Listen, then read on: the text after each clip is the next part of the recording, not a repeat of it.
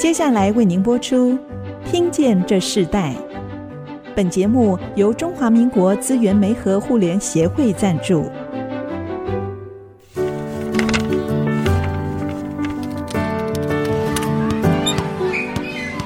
每一段经历都是学习，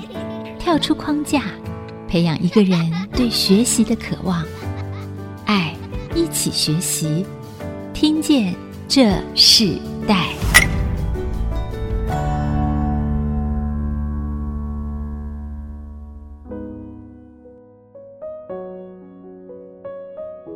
各位听众朋友，大家好，欢迎收听《听见这世代》，我是主持人郭兰玉。今天在《听见这世代》节目里头，我们跟大家分享的主题谈到是品牌价值大转变，从代工到自创品牌的世代传承。近几年有非常多的企业在做代工的时候是非常获利的。台湾其实做代工做的真的非常好，在这个代工品牌，当然我们在科技产业都有很多指标性的企业，但是呢，其实做代工久了就会想要做。一个属于自己的品牌，人是许多创业者很大的梦想。所以，我们今天邀请到这个来宾，身心实业股份有限公司，他们就是一个从纸业的代工到现在，他到木业品牌哦，是在民国七十年开始成立这个公司。他们是以纸箱包装为主业，是国内和国际的很多高端科技产品品牌最佳的服务伙伴。自己去参观过他们的工厂，我看到他们做了非常多顶尖的科技产业的。纸业设计，看到他们有一个新的属于木业的一个品牌，在他们的这个事业的时候，看到很多奇妙的变化。因为这个创办人他们本身就是一个木工专业出身，他虽然在纸业代工创造出一个利润，但他在民国一百零三年的时候也创立了一个自有木工品牌，叫做蛋牌。那运用了这个精密加工机械，融合了这个传统的木工的知识，以国产木材相思木啊为主要的木料，刻制化了很多的一个新的品。品牌，而且坚持是用台湾的青年设计，在台湾生产制造，使用台湾的国产木材，打造了台湾精品木工品牌哦。那我们今天也针对这个主题，特别邀请到森兴实业股份有限公司蛋牌的品牌经理孙启豪来到我们节目，跟我们分享他们这个品牌的创生，好，以及他自己。他在他自己的这个工作生涯里头，进入到一个品牌的一个这样子的一个企业里头，他自己经历什么样的一个人生转折？我们先请启豪跟我们的听众朋友问声好。大家好，我是森兴实业股份有限公司的蛋牌品牌经理孙启豪。大家好。启豪非常的年轻啊，在他自己的生命生涯中里头，其实他也像他们这家公司一样，原本做这个的，然后转换到另外一个不一样的一个领域。那这个蛋牌，其实你们原本的创办人是木工的专业者，却在纸业代工创业奠定了一个事业基础之后，开始做了一个木作的品牌。那你自己呢？自己本身是不是也是一个经过一个转折，然后进入到这个领域？你可不可以谈谈你自己的故事？我自己呢，其实大学的话是读环境工程的，对。那其实环境工程和木工的关系，嗯，说很近，好像也没有很近，对。但是因为我本身呢、老板找我进来这公司的一开始的想法，其实是希望我能来做吉他，做乐器的。那因为我高中的时候呢，就加入了热门音乐社，然后开始学习弹吉他，还有一些吉他的相关知识。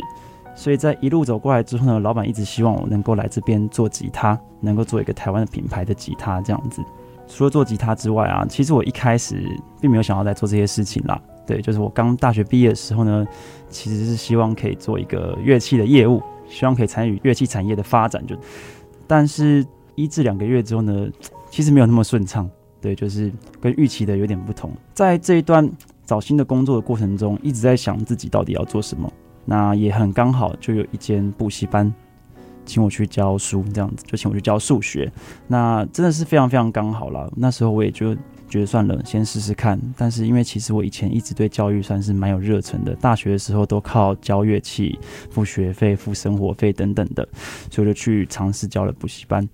那教补习班的过程中，其实也非常的顺利。刚好补习班的老板就是班主任，他也很赏识我，给了我很多机会，让我自由发挥。但是做着做着呢，就是我们的总经理呢，他就来找我了。他就说：“他说教补习班是一个伟大的行业和事业，没有错。可是你会不会想要创造一个属于台湾的品牌，让台湾走上国际的品牌？像我这种爱台分子呢，一听到就觉得好心动哦。对，不过我还是犹豫了一阵子啊，因为大概犹豫了两三个月吧，因为其实很放不下那些补习班的孩子，就像我都把他们当儿子女儿一样了。对，所以但是后来还是毅然决然决定要走入这个产业，就觉得好，台湾的品牌，台湾站上国际的一个舞台，好，那我愿意尝试看看。一路走来，最后又走到这个木工产业。嗯，所以其实你在大学是主要就是玩吉他嘛，然后在这个过程中，你还开了一个乐器社，然后开始教学生。那你刚刚也提到说你在补习班，你也开始教学生。哎，你说把他当做儿子女儿，很少。补习班老师，因为我虽然跟他认识不多久，但是我常常听到他口中里头常常说出来的那个对青少年的这些关怀哦，是真的从他生命中衍生出来的哦。他非常非常关心一些年轻人的这个发展。现在你目前在这家企业，自己也是一个家族其中一份子嘛。那在这样的过程中，你你跳脱过去你所想的，到你现在进入到一个新的你没有想过的事情，对不对？你没有想过你会进入到一家木业工厂，甚至他们是一个职业代工，然后甚至进入到一个品牌。所以你进来的时候，真正让你抉择进来的一件事情是什么？那最大的一个关键是什么？最大的关键其实就是我们老板大概约了我三四次吧，就是因为我也不是真的进来这个产业之前，我不可能真的就是多么了解木工或多么了解。品牌经营，我顶多就算是自品牌、自媒体的经营，可能有一点点基础。但是呢，老板呢，真的找了我三四次啊，到第四次的时候，我才差不多好了，那我就来工厂看一下。看了之后，对工厂已经做出了东西，因为大概在我进去之前，工厂已经哎、欸、木工部已经练了五年的工了。对，这五年来，他们算是付付出很多努力啦。因为其实做木头。跟种树一样啦，不是马上就可以得到结果的。你想要做一个很厉害的产业，绝对不可能是你一投入就有答案的。其实也跟教育也蛮像的，对，绝对都不是马上就可以收成的啦。那老板让我看见了，他觉得这个东西是有未来性的，而且能够发扬，就像我前面说的啦，能够发扬台湾，就是我希望台湾能够越来越好，能够让大家都看见这样子。我们可不可以跟听众朋友先介绍一下这个森兴企业原来的本业是做什么的？它的一个发展历史，让我们的听众朋友更清楚知道，在这个品牌诞生之前，这家企业到底在台湾扮演什么样的角色？那我就跟大家稍微介绍一下森兴的发展历史。那森兴呢，其实啊，它最早最早最早是一间很小型的纸业加工厂。那他做的事情呢，其实是烤肉炉的纸箱，最早就是你们大家去买那种烤肉炉的纸箱。只能说那个赚的钱呢，可以糊口饭吃，但是不是说真的多厉害的代工厂。那到再过几年之后，森兴开始做了壁炉的纸箱，就等于是其实是传统产业的纸箱啦，大型传产的纸箱。那时候因为台湾的传产正在蓬勃发展嘛，那这些呢其实都还算是很基础的纸箱制作，对，不是说有多大的专业程度，所以其实可取代性是蛮高的，而且利率诶、利润也没那么高。但是到在嗯应该说。这有个转折的契机，就是我们老板为什么会转型成比较厉害的纸箱制作，就是因为他被某一个客人倒账，他就意志消沉，有点萎靡这样子。然后，但是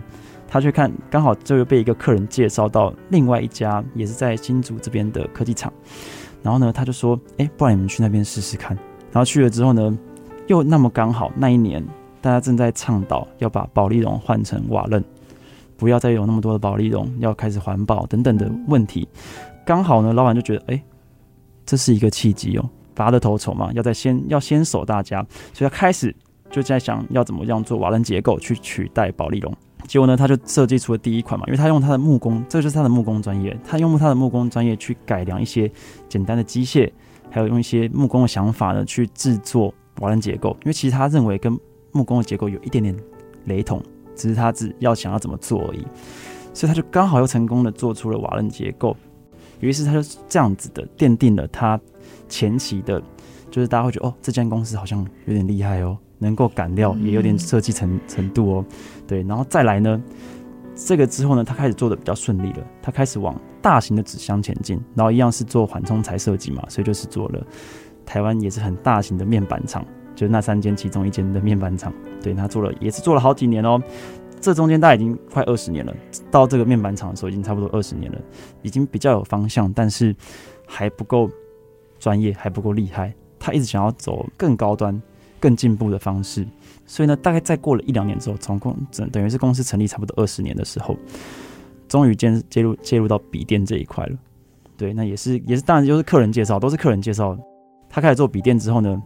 因为笔电的设计，哎、欸，包材其实就是比较麻烦的，因为要计算它的承重啊，还有安全啊、耐摔啊等等的问题，这些都是老板那时候很第一时间就想到了，等于是他其实头脑动得非常非常快了。在那一年呢，他直接把日系品牌的三大品牌的笔电的设计全部都抢下来，等于就是他都是他做的啦。然后甚至日本人还跟他说：“你不可以让三间的。”包装看起来，哎、就结构看起来都长一模一样，这样子是不行的。所以老板还特别再去分出几款不一样的结构，让他们做出差距，这样子，大概就发展到今天。所以后来都是做笔电的。代工最多，就是所以在三星实业成创办人嘛，对不对？所以他虽然进入到纸业的代工，但是其实他的本身的那个木工的专业，确实就是帮助他进入到这个事业奠定很好的基础。而且我看到的一个每一个转机，其实就是一个最好的时机哦。启豪自己也加入这个 team，那在这样的一个期望之下，你自己要怎么去做这个品牌的一个发展？我们稍后回来分享。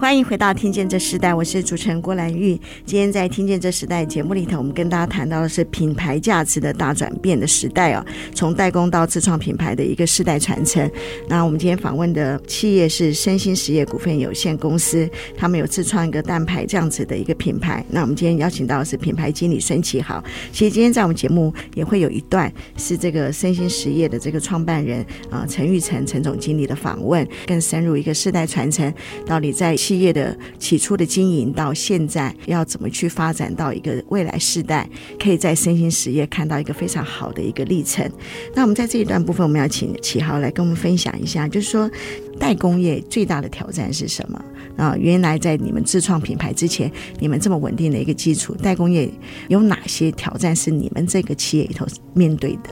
以森兴的发展来讲的话，当初为什么会选择创品牌，就是因为。其实我们跟大部分的代工厂一样，都是有去中国设厂，对，然后台湾也有工厂这样子。那分别做不同的事情，只是应该说我们老板年纪也稍微大了一点了。那他不希望永远都要看别人的脸色。你在中国设工厂，其实是有风险的。那他当初再加上中美贸易战这件事情，就是美中关系一直紧张之后，让他一直在想，他一直留在中国这样子真的好吗？他觉得代工还有一个就是订单。订单如果一直无法延续的话，随时其实就是很危险。有概念上就有点像是手停了就没钱了的感觉了。因为其实代工产业的获利就是没有那么高的，所以老板其实一直在思考要不要回台湾，就是面临的算是政治加上经济两方面的问题啦。这是他目前最大的挑战啦，所以他才会觉得啊，算了，赶快想办法弄一个品牌。对，他觉得比较实在这样子。嗯，对，因为代工需要人力，对不对？对，也需要扩厂，这个是常常很多代工厂要遇到的一个很大的挑战。所以他后来自创品牌，在这个品牌的起步，有哪些是超过你们自己原来的想象？你们怎么去面对每一次的不一样？我们在这个品牌发展的时候啊，就一直在想木头到底能干嘛？不外乎就是这些本来就是以木质产品为主的家具啊，什么什么的，都是只要是人都想得到的。对，就没有那么厉害。直到有一天啊，我们就突然发想要做啤酒这件事情，做出来的瞬间啊，我就觉得，哇塞，我们真的把木头拿来做啤酒，而且还真的销量很好。我就觉得，原来这些东西都是我们一直以来被教育给限制住了。我们就是一直在想框架内的事情，没有尝试的去做。不属于它本质上，可能比如说，可能木作就想到桌子，桌想到椅子，对，就做这些很一般的事情。可是没想到，我们在尝尝试做出了啊，哎、欸，啤酒，哎、就是觉得哦，好厉害。然后比如说，像我们最近还有做帽子等等的，就是怎么会这些东西会出现在我们的生活中？在以品牌的角度来说，超过我想象的事情，就是我之前有，就是我们做的差不多真正开始宣传差不多两年左右了。超乎想象是，就是我认为这件事情其实原本以为它就是一个木工品牌嘛，它可能没有那么多的愿景，没有那么多想法，因为毕竟你可能想说你要做一个超大、超厉害的台湾品牌，可是其实实际上不那么容易。然后也有可能跟那些平常没有在买家具的人会很很遥远，距离很远。可是渐渐的做了这三年之后，两三年之后啦，发现哎，好像越来越多人知道我们在干嘛，好像越来越多人了解林业在干嘛，好像越来越多人觉得蛋牌就是相思木，相思木就是蛋牌。慢慢的，你就会觉得原本可能不那么清晰的路，却越来越明显了那种感觉。对，就是有点超出我的想象，但是却也做得比较快乐。这个过程中，你们觉得做一个品牌最大面对的挑战是什么？先讲前面，我们认为 目前蛋牌就是经营的是国产林业为主嘛。那光是要把国产林业的教育观念带给台湾人，比如说像现在可能还有很多人认为，像哎我们砍木头是不对的等等的，这些都是需要教育给市场的。光是教育市场这件事情，我觉得我们前面做的比行销这方面更足。因为教育市场是很重要、很重要、很长远的一个计划。比如说，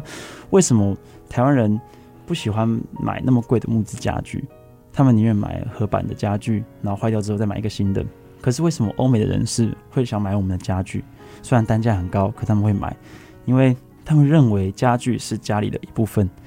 家具每受的一个伤或是留下的痕迹，都代表他们家具和家庭一起成长。台湾还没有这些想法，还没有这些观念。我们前面就是告诉大家，其实书法就是适当的砍伐林木是必要的，是重要的。这些东西都是前面在做的，所以其实这些事情还蛮麻烦的，甚至比卖东西还麻烦。因为卖东西其实是一个比较单一的想法，但是呢，又又换到行销面上了。因为就像前面主持人说的，进一个品牌绝对是不容易的，成本会很高，会有很多前期的投入。那这时候我们总不可能永远都。没有盈利，这样子的话，公司迟早是会撑不下去。虽然我们有一个强大的基础在支撑，不可能永远不盈利嘛。对，所以我们要如何建立好的价值，创造在自己的产品上，让客人了解到我们的品牌。我们产品为什么能卖这个价钱？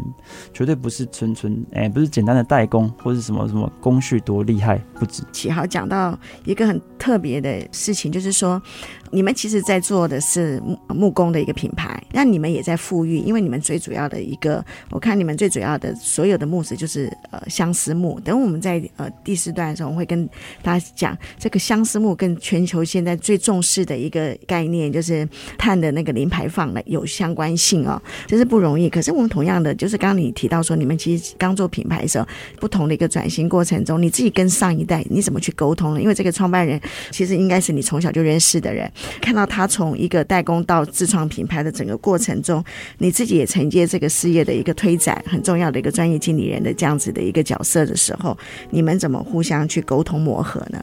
其实我们老板有特别交代我要怎么说的，没有，因为我们我们公司其实很直接，因为我们开会都是直接跟老板面对面的，每天每天都会开会，不爽直接讲出来，对，蛮开明的啦，就是我们会直接讲，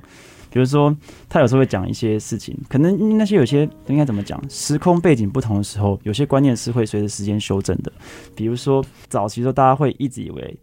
亚马逊热带雨林那边是地球的肺，制造了很多氧气等等的。可是时至今日，大家却发现，因为没有没有好的林相，导致它氧气其实排放量没那么多，根本就是自己消耗掉等等的问题，我们就会开始跟老板讨论，让他了解什么叫做新生代的观念和想法。但是因为老板有时候也不见得马上就能接受，所以我们会尝试，我个人的话会尝试以多次多次提出方案的方式，因为就是我不怕他不愿不接受，我也不怕他不开心，反正我就是要一直讲。如果如果这件事情是对的，我们却因为害怕老板不开心。而不说，那这件事情永远就没有机会了。那也有可能他的想法才是对的，所以我们都是直接，应该说以公司来说话，蛮蛮奇怪的啦。就是老板会这样子这么低身段的和大家一起讨论，他都最自豪的跟别人说，他以前有个业务在在他的会议上直接就拍桌子跟他呛声什么的。这这是一个很重要的精神，因为我看你们的团队也非常年轻啊，很多不一样的人啊聚集在一起，平均三十岁左右，对对的。所以在这个过程中里头，那你怎么让你的团队领受这个品牌的价值？因为我看你们有做桌球拍，有做垒球棒，很多很多不同的品项越来越多了出来的时候，你怎么让他们感受到你已经从这个创办人里头开始所得到的那个产业价值？其实一开始呢，我也我也在想这个问题啦，就是品牌的年轻人那么多，大家可能也没有多厉害的实质经验，然后也是一边做一边成长。我也是认为，真正让大家感觉到品牌的价值的那个瞬间，就是每次我们出去的时候，或是主动有人跟我们提及蛋牌的时候。对，因为其实进一个品牌的开头真的很困难，谁蛋牌谁谁理你啊什么的，或是我为什么要跟你买你的东西啊等等的问题，都会在我们每次出去展览，或是每次从最最其实最最有成就感的，应该就是从亲朋好友或者从林业相关的从业人士中得知，哎。他们就觉得蛋牌真的把相思木做得很棒，怎么会有这么棒的林业精品？怎么样这么棒的林业产品？甚至到我们任何一个包装设计等等的，都会受到别人的赞扬。这就是我认为，就是品牌价值已经渐渐的建立起来，也渐渐的深入比较相关的人的心。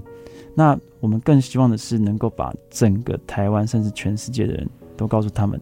所以其实创立一个新的品牌并不容易哦。你们取名那个蛋牌哦，那个很特别。你因为你们是做木业，但是你们却用一个蛋的概念来做一个品牌的一个创生哦，感觉到那个生命的延续，感觉到一个盼望。在下一段部分，我们特别今天也会外访蛋牌的这个品牌的创办人，也是森兴实业的股份有限公司的总经理陈玉成，听听他自己怎么在做这个事业传承和品牌的一个发展心中，他跟年轻人的传承的价值。我们稍后回来。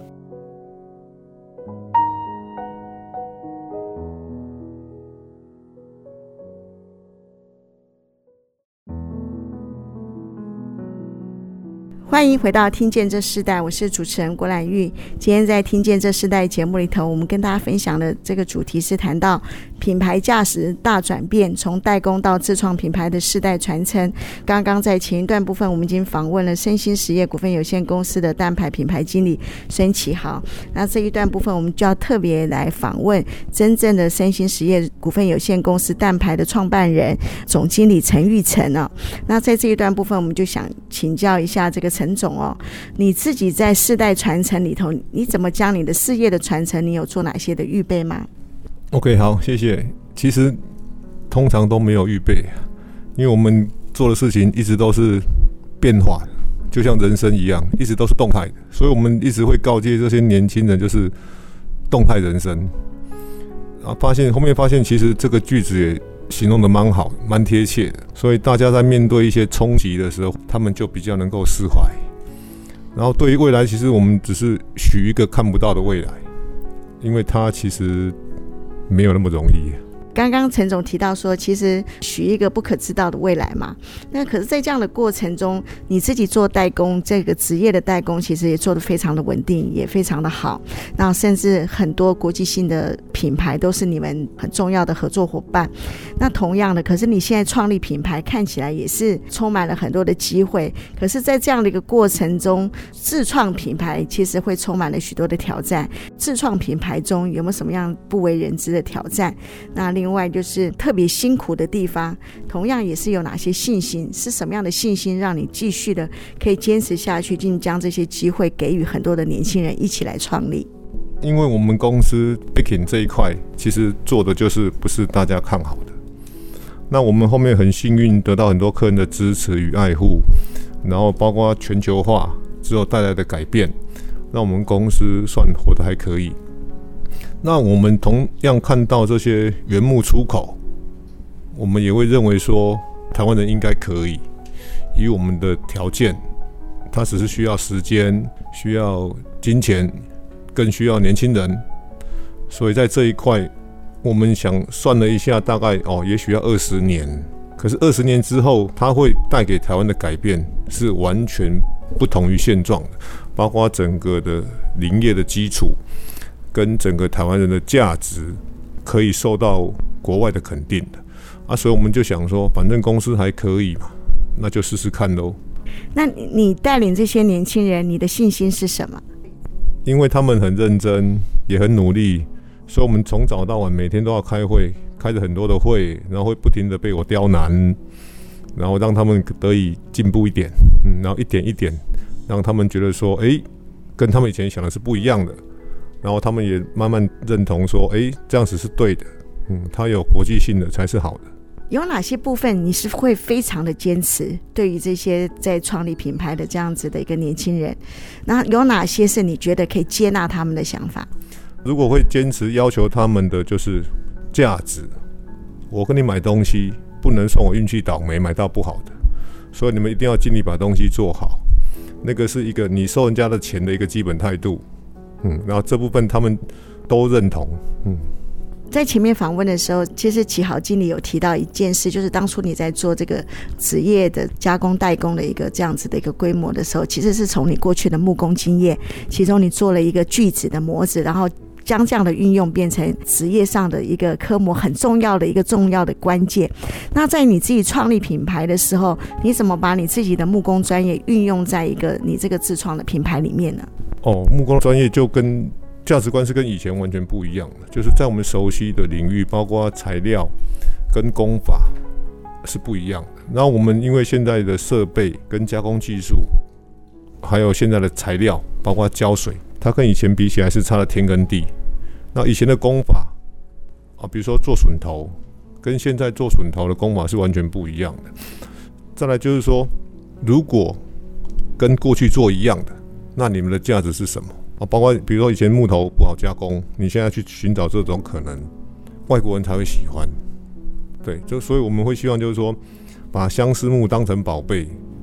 它是欧美最喜欢的，因为欧美他们的那个坚韧的材料基本上是没有的，而且台湾的相思木的品质是全世界最好，对，它都可以用，啊，那是不一样的。嗯，那我们希望就是一百趴台湾本土去使用它，然后去创造新的价值。做代工和做自创品牌带给你什么样心情，也带给你不一样的价值。代工就容易多了，然后加工也快多了，然后马上就看到钱了。可是做品牌哦，很慢很慢，很磨人的。所以我常常还让这些年轻人有信心继续往前，还要三不五时跟他们心理建设，因为都做不到生意，然后又很要求事情，所以也是很磨人的啊。还好啦，这些年轻人基本上都熬过来。你谈到年轻人，所以你自己有将你的事业做一些世代传承的预备吗？有预备，但是没有标准答案。对，因为我们这个是动态的嘛，嗯，也不知道会怎么办。那到底谁有办法或有能力来承接未来？不确定是哪一个，但是我们都是开放的。那你这样一路经营品牌，带给你最美好的事情是什么？可以推广台湾，可以许一个看不到的未来，而、啊、这个未来是有机会，好不容易露出了一点点曙光。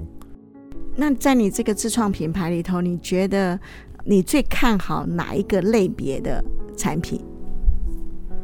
哎、欸，其实没有呢，我不知道哪一个会长大呢。但是通常我都告诫他们一样，就是说，如果你看得很好的，它也许长不大。那种子也许你丢在外面，它乱长的那个可以长得最棒。那。我们没有答案呢，因为我不知道。好，那最后一个问题，我想请教您，就是你自己在世代传承里头，如果你要对一些年轻人，他想要像你一样这样子创业的话，呃，甚至创立自己的品牌，你会给他一个什么样的建议？第一个要勇敢一点，第二个，如果你可以吃一年的白饭哦，你就可以考虑创作品牌。那其他，如果你吃不了一年的白饭，我看你很难。好，那我们看到，其实陈玉成总经理，其实他提到，就是在世代传承里头，他自己对他自己品牌的坚持。同样，他也看到做品牌并不容易。但是，就像他刚刚说的，如果你真的要做一个创业的这样的一个想法，尤其是自创品牌的话，你真的就必须要有耐力啊，要要愿意吃白饭，至少吃一年。好，那我们在这一段结束之前，我想请陈总经理跟我们听众分享一首歌曲。那这首歌曲对你的意义是什么？我喜欢的是伊西丹的波贝，包括我们的年轻人的未来，或者台湾的相思木，那我都觉得这首歌的词跟曲也写的蛮好的，然后对未来也是好的。那如果每一个世代都能有下一个世代的未来，那我想它是个完美的。那我们就在这首歌曲中，我们先休息一下，我们下一段继续我们的听见这世代，我们稍后回来。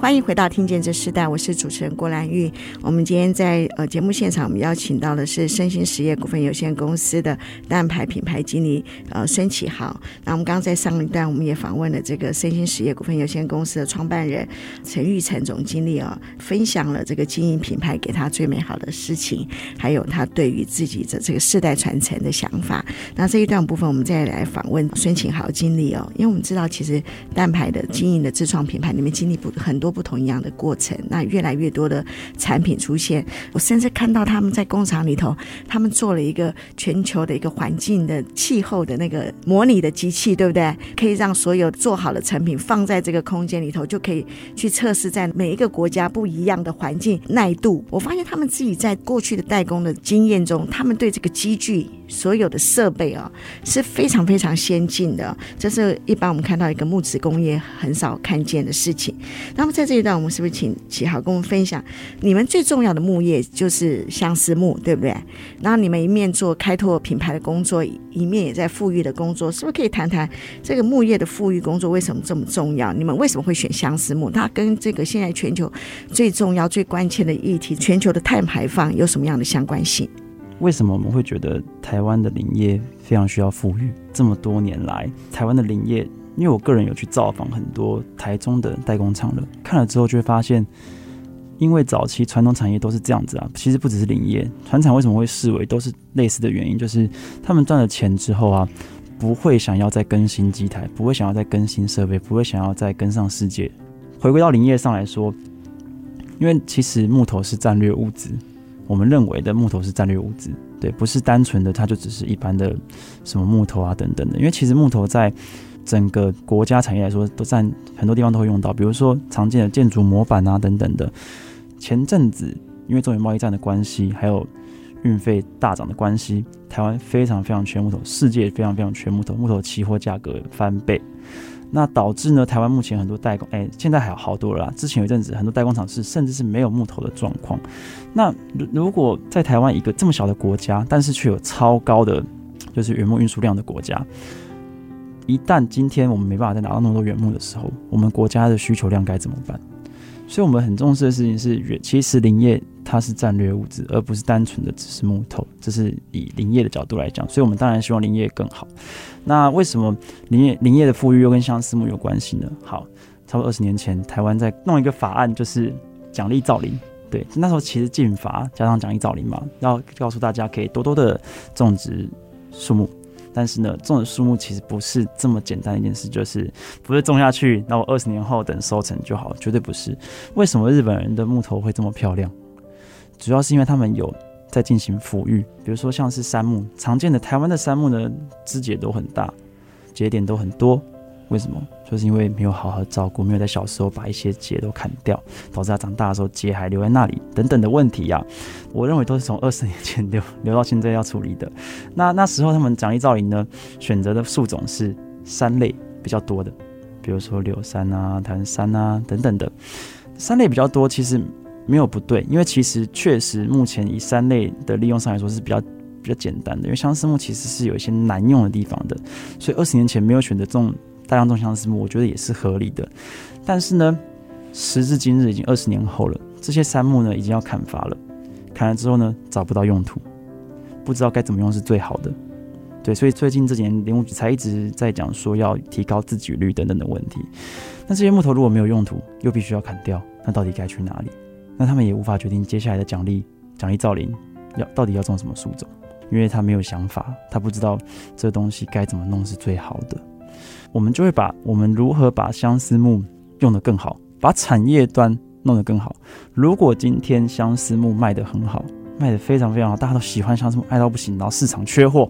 大家都想种相思木，就是一个很直观的念头。我就是用，既然原生端没办法改善，那我们为什么不用产业端去带动原生端？对，就是我们的富裕林业的想法了。那再加上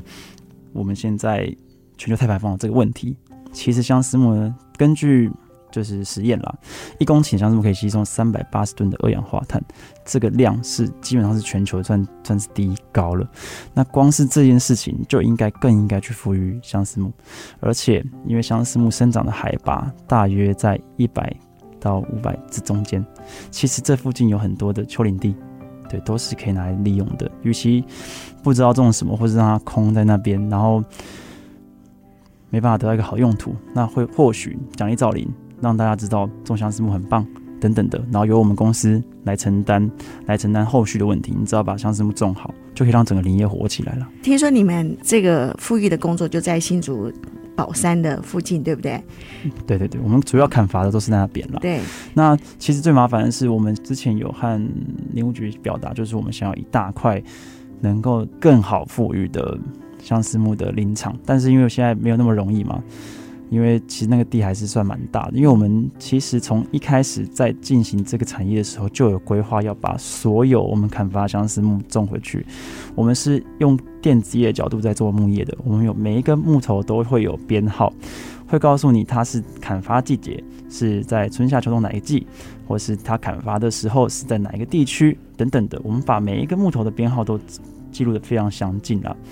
就是为了要有一天我们要把这些木头全部都种回去。我觉得这是一个就是在创立一个品牌很重要的一个精神。他们一面在做一个木质工业，但他们却用一个电子业的一个角度里头来做思考。然后在这个过程中，他们也在开始做富裕的计划。那当这是一个品牌的诞生。蛋牌哦，其实最重要的，你们现在已经做了很多的产品的一些呃自创的品牌已经开始出现了嘛？那你觉得这个一个新的品牌最重要的一个推展方式是什么？那你怎么让它？成为一个价值性和利润性同时并进的经营方式呢？嗯，像我个人认为的话啦，因为每个人要带给你的受众的想法可能不一样，但我们带给受众的想法就是要有信念了，就是我们要告诉受众的是为什么？为什么我们要做这件事情？不是要告诉你我们的东西，就像我前面讲的，我们不是单纯的告诉你东西多棒多棒，技术多好多好多好，这样没有意义，因为因为做得好的人大有人在。对，或是机器越来越进步之后，你迟早会被取代等等的。我们在意的事情是，你买这个东西得到的意义是什么？对，你买了一个相思木杯子，那也许像我们就会跟客人说，你买这个相思木杯子，你就等于间接的帮我们种下下一个相思木等等的，就是或是你帮助，让人帮助台湾的林业多前进多少步。我们要告诉客人的是，我们做这件事的意义。因为如果只是单纯要赚钱，真的是比不完的。尤其是大的国家、资源多的国家，我们要怎么跟他们较劲？不可能。我们唯一能做就是创造价值。对，我们我们要创造它属于它独一无二的价值。好，你可以用一句话来形容你现在跟着上一代一起工作，一起从事一个创立的一个品牌。你你觉得你最重要的传承是什么？那就是我们老板的至理名言了。如果你已经可以预测到你之后的人生，那你就是没有前进。对，老板很喜欢这句话，因为他觉得，假设你已经知道你三年之后，假设像像假设蛋白啊，三年之后你可能已经预测到做成怎么样，结果三年之后真的只做成那样，那你完蛋了。你没有在更大突破性的成长，就是你们没有自己在想法，没有自己的成长。他觉得这种事是很可怕的，所以他常常都会说，人生其实是很浮动的。你自己从吉他老师到数学老师，到现在一个品牌的专业经理人，如果让你分享一个给世代年轻人的一句话，你会分享什么样的一个你自己的自身的经历的重要的建议呢？除了死，其他都是擦伤而已。因为我们这世代在经历了。快速的转变，还有中美贸易战等等的问题，国际形势的变化等等的，其实我们的教育和世界变化是没有跟上的，心灵上的脆弱程度其实是，是很常见的。我讲很就是我我光是我看到我的朋友群们，那我其实很希望大家要多尝试，即使错误也没有关系啦，对，因为没有没有没有错误是没办法弥补的，至少。我就所以我才会说，除了死都只是擦伤，不管那些事情都感觉现在好像有多严重，现在好像啊完蛋了，或者明天要被老板骂了什么之类的，是不是要没工作做？其实那些都是小事情，只要还活着，就有办法继续前进。呀，好，我如果这样诠释，应该就是一个恢复力啊，很快速的恢复力。启豪是一个非常年轻的经理人，可是他在他人生经验中，好像可以面对不同一样的挑战，甚至可以跳出那个框架里头去做一个更大的不一样的事情。因为他原本就是一个吉他老师哈，那我们今天就特别要请他在现场给我们表演，推荐一首歌曲。呃，是不是可以跟我们听众朋友说，你今天所要表演的这首歌曲是哪一首呢？呃，我要表演的歌是九二九的《青春地图》。那我们就在这个九二九青春地图，申请好经理他一边在表演的过程中，我们也跟我们的听众朋友说声再见。我们今天非常谢谢你们的分享，听见这时代，我们下次再见，拜拜，拜拜。听见这世代，建立爱的连结。中华民国资源媒和互联协会邀请您一起启动公益资源，实现分享与给予的良善社会。你的微笑那么美，我们是世界上最幸福的一对。走入这片大大的奇妙的世界里，我爱着你，我们是天空下自由翱翔的伴侣。可惜这些话都已经过去，我们却还在自己的地图里找寻。搜索着爱的道理，生命的意义究竟在哪里？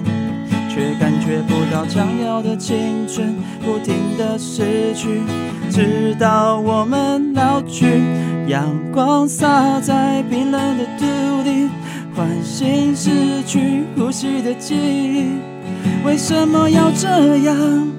我们才看得清晰。